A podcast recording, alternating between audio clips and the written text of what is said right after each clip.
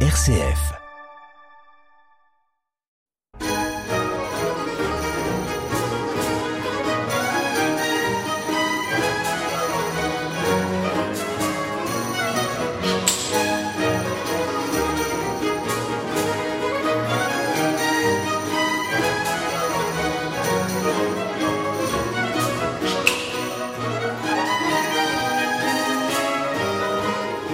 Musique en vie, le magazine de la musique et des musiciens. Michel Trémoulac. Et notre générique d'aujourd'hui, l'entrée des furies dans l'acte 5 de Psyché, un opéra reconstitué de Matthew Locke. Bonjour à tous. Envie de musique, Musique en vie, ce magazine, notre nouveau magazine consacré aujourd'hui à des musiques bien sûr, mais surtout à des musiciens, aujourd'hui ceux de l'ensemble Correspondance. Un ensemble né en 2009 à l'initiative d'un jeune claveciniste, organiste et musicologue qui a alors 29 ans, Sébastien Dossé.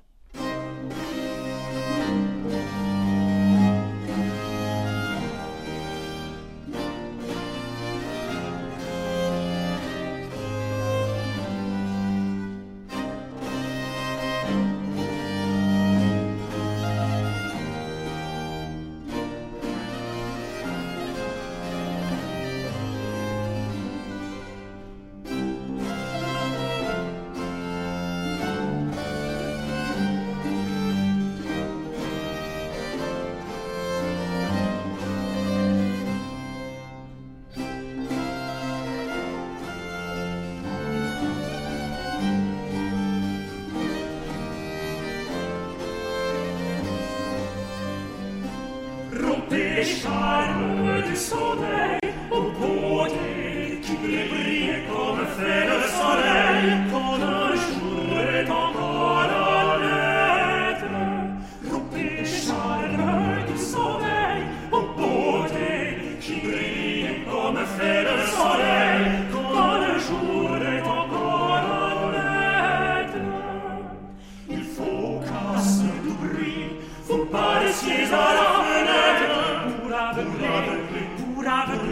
aveugler la nuit, aveugler la nuit. Il faut qu'à ce doux bruit vous paraissiez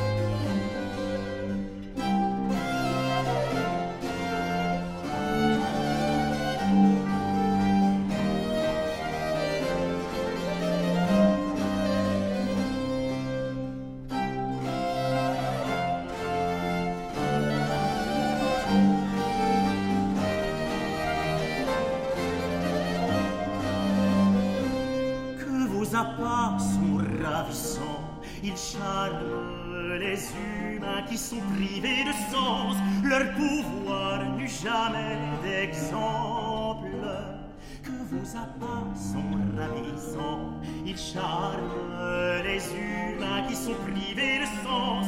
Leur pouvoir n'eut jamais d'exemple. Vous atteignez au cœur et tout mortel qui vous contemple s'en va mourant, s'en va mourant, va mourant de peur. Vous atteignez au cœur et tout mortel qui vous contemple s'en va mourant, s'en va mourant, va mourant de peur. Que vos appâts sont ravissants,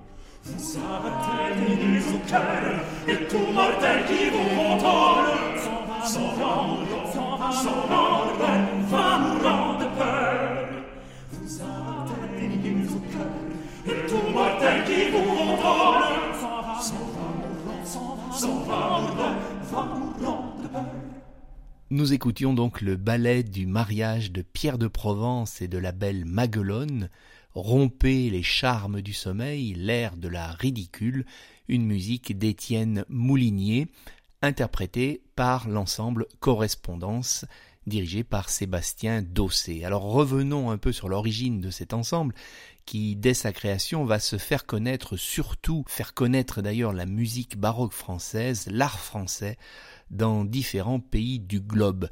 Sébastien Dossé l'explique d'ailleurs très bien, écoutons-le. C'est dans notre nom, quelque part, euh, cette, idée de correspondance et de voyage, mais notre tout premier projet, qui n'est pas du tout ordinaire pour un jeune ensemble, ça a été une tournée au Japon en 2009. Euh, donc ça a été quelque chose à la fois de assez rocambolesque parce que c'était mille fois trop difficile à organiser pour nous, mais on, est, on, on, a réussi à le faire. Ensuite, on est allé en Colombie, on est allé beaucoup en Europe évidemment, en Allemagne. Euh, en Chine, aux États-Unis. Donc ensuite, on a enclenché toute une, euh, toute une série de voyages et en fait, chacun de ces voyages, pour nous, c'est des souvenirs très très marquants. C'est pas euh, comme une litanie de, de, concerts qui s'enchaînent les uns aux autres. À chaque fois, c'est une tournée. Donc c'est généralement une équipe avec des souvenirs très forts qui vont avec. Il faut qu'on crédite le public et notamment le public étranger de l'intérêt qu'ils peuvent avoir pour la connaissance, pour la musique, pour l'art français, parce que je pense qu'à ce niveau-là, la curiosité, elle est infinie. C'est à tous les niveaux. Soit une curiosité, euh, francophilie euh, comme, point de départ, soit vraiment des gens qui sont à l'autre bout du monde, mais qui s'intéressent précisément à ce qui se passe exactement à l'opposé du globe. Quand par exemple pour la première fois on va en Chine et qu'on ne connaît pas du tout le public auquel on s'adresse, euh, on est même surpris de se dire, euh, il y a autant de gens pour voir de la musique qui n'a pas de compositeur. Parce qu'on jouait le, ballet de la nuit la première fois qu'on est allé, euh, il n'y a, pas de compositeur pour, cette œuvre-là. mais pourtant, la salle est pleine. Donc, ça nous, quelque part, ça nous connecte avec un public, avec une population, qui fait que la fois d'après, pour la tournée suivante, eh ben, on pensera à quel projet pourrait fonctionner avec ce public-là. Donc c'est une manière aussi de, euh, pas de répondre à la demande, mais de, euh, comment dire, de s'adapter un peu au territoire sur lequel on va retourner.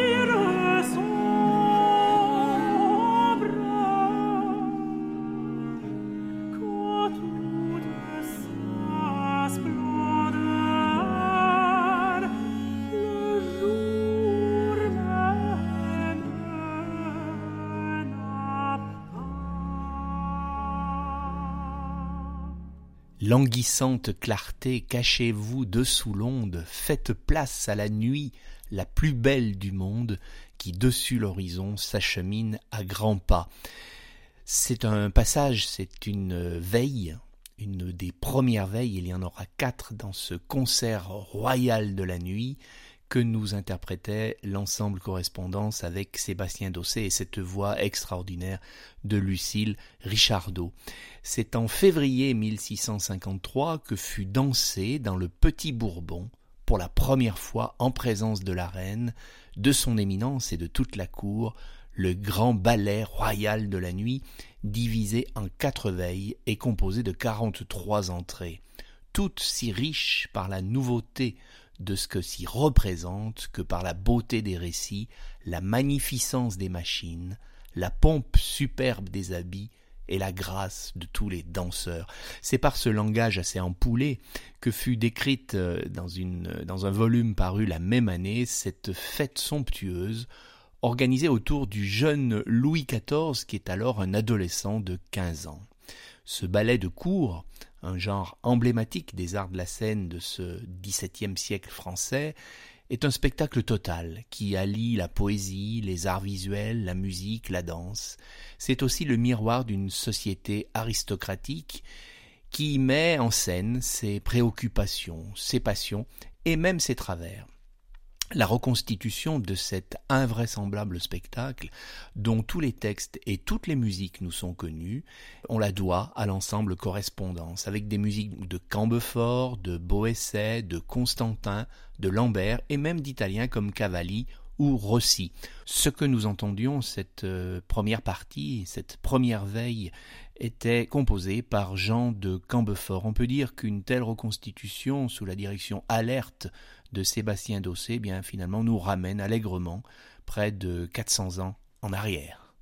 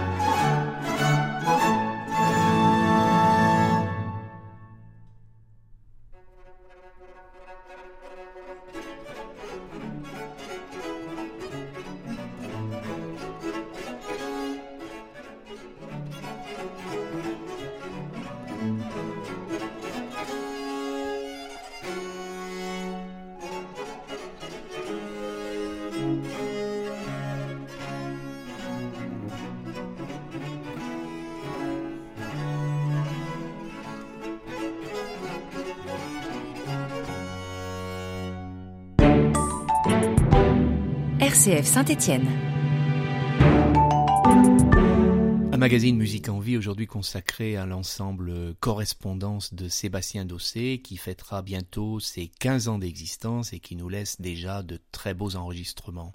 Toujours extrait du concert royal de la nuit, c'était la seconde veille, Vénus et les Grâces, la comédie muette d'Amphitryon, deuxième, troisième et quatrième entrée. Amphitryon revient de son voyage, ici c'est une musique anonyme euh, de ce concert royal de la nuit, toujours par l'ensemble correspondance et son chef Sébastien Dossé.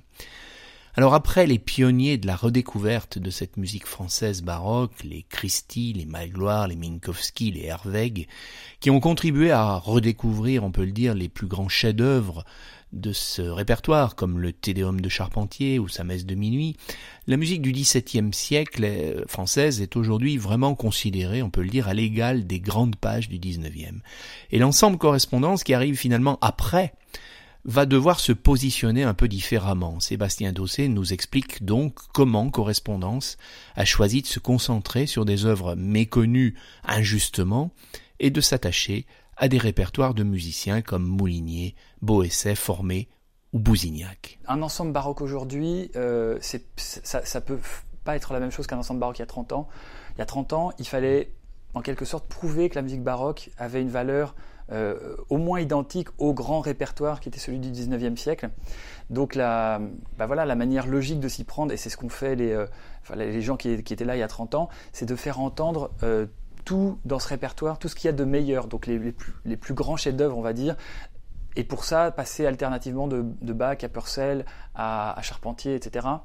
Donc tout ce travail-là, je pense qu'il a été admirablement fait, et euh, aujourd'hui, c'est clair dans la tête de tout le monde que la musique du XVIIe siècle euh, vaut autant, il n'y a pas de hiérarchie avec celle du 19e ou du 20e c'est un répertoire fantastique qu'il faut euh, continuer d'entretenir. Et je pense que bah là où on peut, nous, avoir un rôle différent et complémentaire, euh, ben, c'est que nous, on, va peut-être, dans un premier temps, en tout cas, on va s'attacher à un répertoire précis et euh, au lieu de, de, de, d'en montrer simplement les, plus grands chefs-d'œuvre, parce que maintenant on connaît le Tédéum de Charpentier, la Messe de minuit, etc.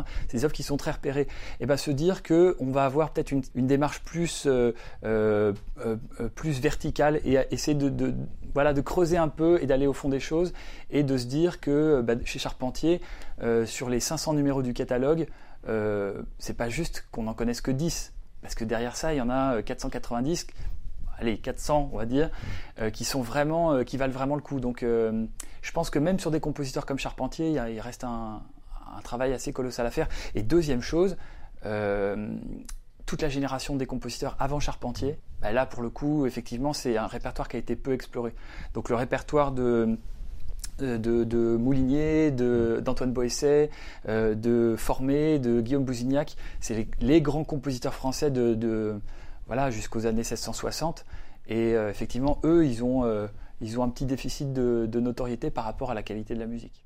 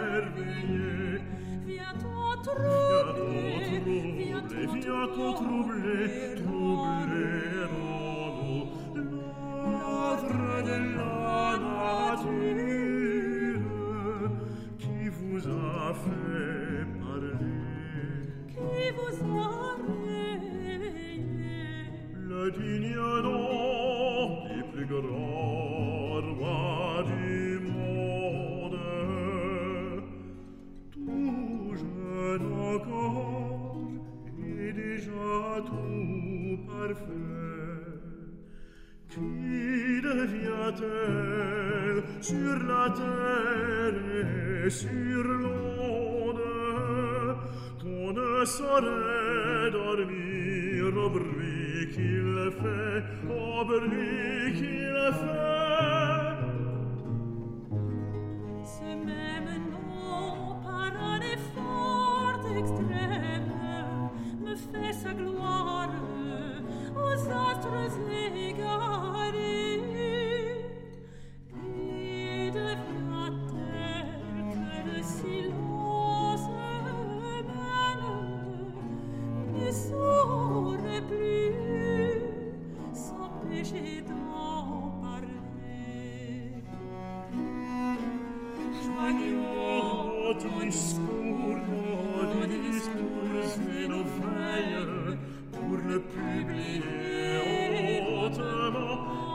et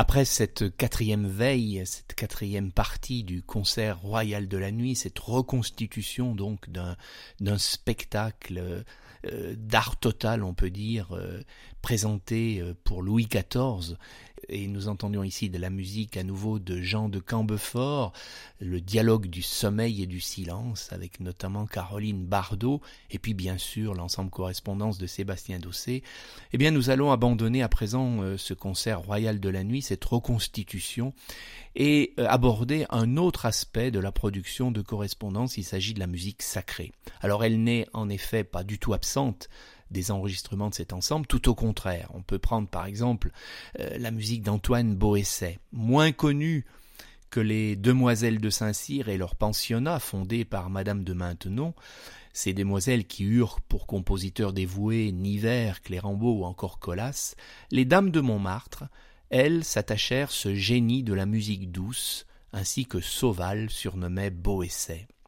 C'est probablement vers 1630 que sa réputation franchit les portes de l'abbaye royale de Montmartre et que les bénédictines lui demandent de leur apprendre l'art de bien chanter. C'est d'ailleurs dans l'église du couvent d'en bas, dit des Saints Martyrs, qu'Antoine Boesset demandera à être inhumé en 1643 près des religieuses qu'il avait servies et qui, toujours selon Sauval, arrosèrent son tombeau de leurs larmes. On ne doit pas s'étonner de voir ces demoiselles, ces dames de Montmartre suivre les leçons d'un maître de chant afin de chanter correctement et harmonieusement les offices, bien que retirées du monde, ces religieuses appartiennent en fait pour la plupart à la noblesse, et les abbesses étaient même souvent de très haute lignée. De Boesset, voici un Magnificat, ce cantique de la Vierge qui achève le récit biblique de la Visitation, prescrit par l'Église à l'époque pour conclure, après une suite de psaumes, l'office des vêpres, office principal des heures canoniales qui commémorent la création du monde et en célèbre la beauté.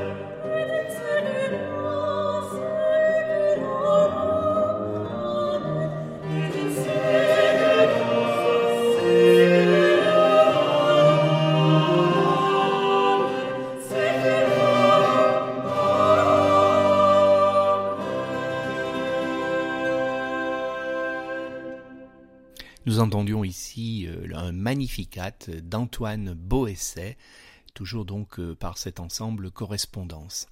Dernière facette des, productions de, cet ensemble correspondance, l'opéra. Et là, on peut dire que Sébastien Dossé adopte un peu, finalement, la position assez réservée d'un musicien qu'il admire d'ailleurs beaucoup, Charpentier.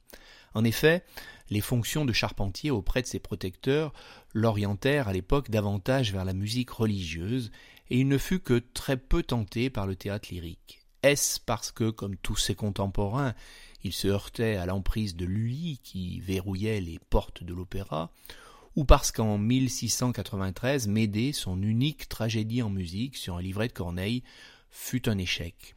Toujours est-il que le dernier petit opéra que Charpentier conçut pour mademoiselle de Guise, La descente d'Orphée aux enfers, qui va être publié et présenté en 1687, constitue par son ampleur et sa densité dramatique un vrai petit bijou de l'art lyrique français du XVIIe siècle.